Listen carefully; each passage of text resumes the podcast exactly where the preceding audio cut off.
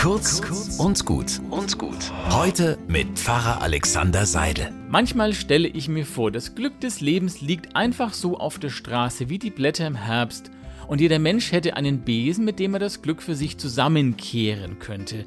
Und da erwische ich mich dabei, dass ich gerne und fleißig dieses Glück zusammensammle. Immer größer wird dieser Haufen, den ich da vor mir herschiebe, und ich freue mich darauf, dass ich irgendwann dieses Glück dann einmal genießen könnte, aber jetzt bin ich ja noch mit Zusammensammeln beschäftigt, und das ist ganz schön anstrengend. Und eigentlich ist es ganz schön dumm.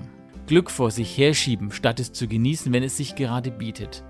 In einem Psalm heißt es, Sie sammeln und wissen nicht, wer es einbringen wird. Das ist das Schicksal der Glücksansammler, die hoffen, irgendwann das große Glück zusammengebastelt zu haben, aber wer weiß schon, was das Leben noch bringt.